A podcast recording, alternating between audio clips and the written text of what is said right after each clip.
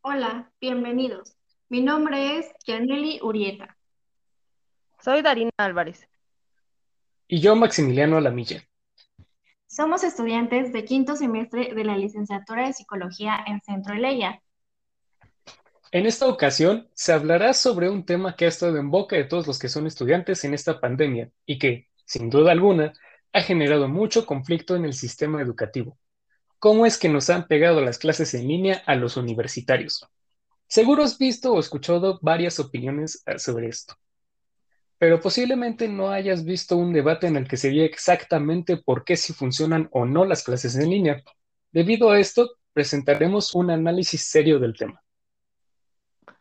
Durante las últimas semanas hicimos una encuesta a universitarios de la Ciudad de México, que han tenido que atravesar su educación superior en estos tiempos de crisis, donde se les preguntó si pertenecen a universidades públicas o privadas, si sienten que han aprendido durante la pandemia, si les gustan las clases en línea, cómo las mejorarían y otras inquietudes que presentaremos a continuación.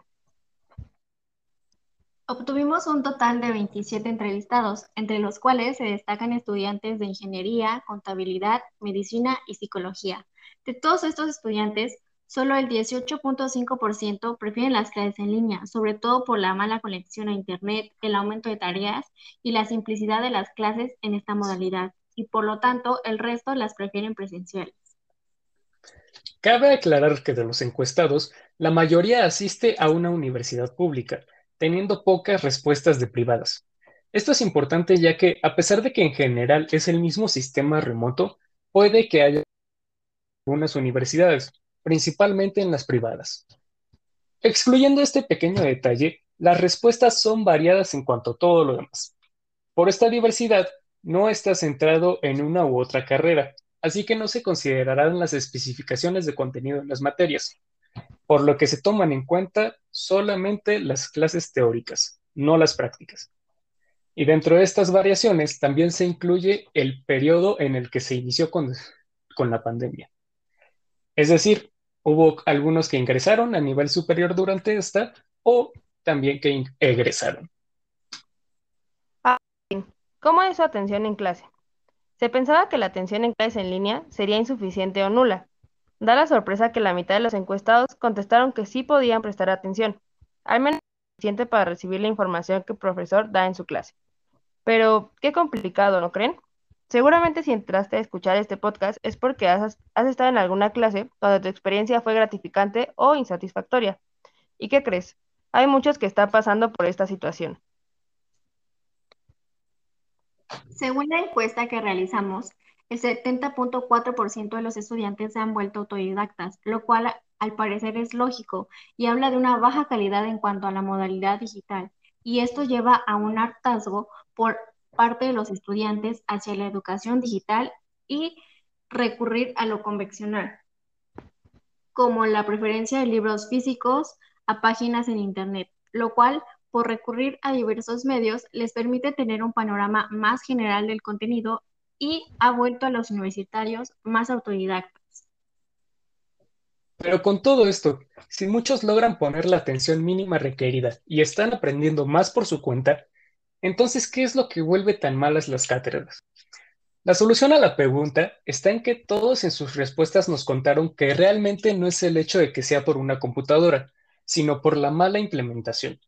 Por ejemplo, el alumnado se queja de la insistencia por parte de los profesores en usar presentaciones y explicar el tema con ella.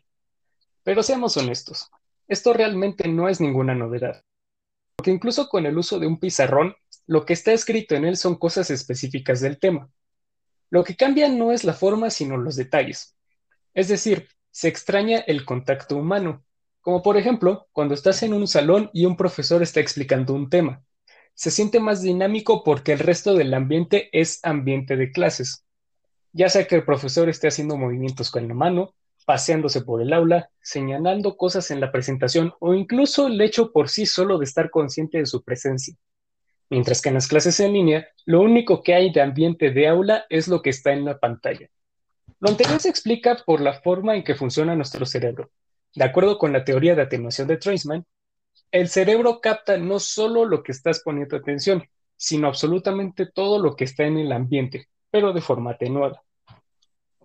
Otro tema importante que retomar es que el hecho de que, ya sea en el mundo digital o en nuestra antigua realidad, se evita durante todo el trayecto de la licenciatura, que es no reprobar materias. ¿Ustedes creen que ha habido un incremento en las materias reprobadas? Se pensaba que sí, ya que ha sido más complicado dar un mejor desempeño. Pero en la encuesta todos los, entrevistaron todos los entrevistados contestaron que no habían reprobado materias durante esta pandemia. ¿Qué influye en que se repruebe o no materias durante esta modalidad? Tomando como referencia de Vicenta, se puede argumentar que el factor preponderante durante esta pandemia es la motivación de cada uno de los alumnos, porque determina el nivel de atención que ceden a la asignatura. Esta modalidad es una buena forma de seguir con el ámbito escolar, aclarando que tanto profesores como escuelas y también alumnos en general están poniendo de su parte, a pesar de la crisis. Sin embargo, hay muchas interferencias externas que hacen pesar esta modalidad, como por ejemplo el ruido familiar, el Internet y sobre todo las distracciones. Puede que ya hayas escuchado lo que se expuso, pero en realidad esto tiene un trasfondo más complicado, ya que no solo se trata de una cuestión de preferencias, sino de cómo funcionamos en sí. Lástima que no es como la teoría de atenuación de broadband, la cual sí nos dice que solo captas a lo que le pones atención.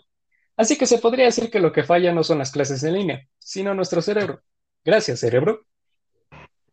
Es bastante curioso han salido a relucir las habilidades de los universitarios en centrar su atención. Tomando en cuenta las respuestas de los entrevistados, es complicado por toda la interferencia que puede existir en tu entorno. Sin embargo, tiene que existir una motivación suficiente para que el alumno pueda prestar atención de manera efectiva. Como menciona De Vicenta, el aprendizaje permite a los, a los organismos sensibles a las influencias del entorno y modificar su conducta por medio de la adaptación. Y es justamente lo que todos los han hecho día a día con las clases en línea. En conclusión, por las teorías citadas y la información proporcionada en la, en la encuesta, se da a notar que los que tienen la mayor carga en cuanto a motivar a los alumnos son los maestros, ya que de ellos depende hacer más dinámica la clase. Y si esta no es suficiente atractiva, los estudiantes buscarán otra forma alternativa de aprendizaje. Dicho esto, surge la siguiente interrogante. En cuanto a la clase en sí, ¿realmente están aprendiendo los estudiantes o solo asisten para probar sus asignaturas? Te agradecemos por tu tiempo y tu atención. Esperamos que este estudio te haya servido para tener un panorama más amplio sobre las clases online en tiempos de pandemia. Hasta la próxima.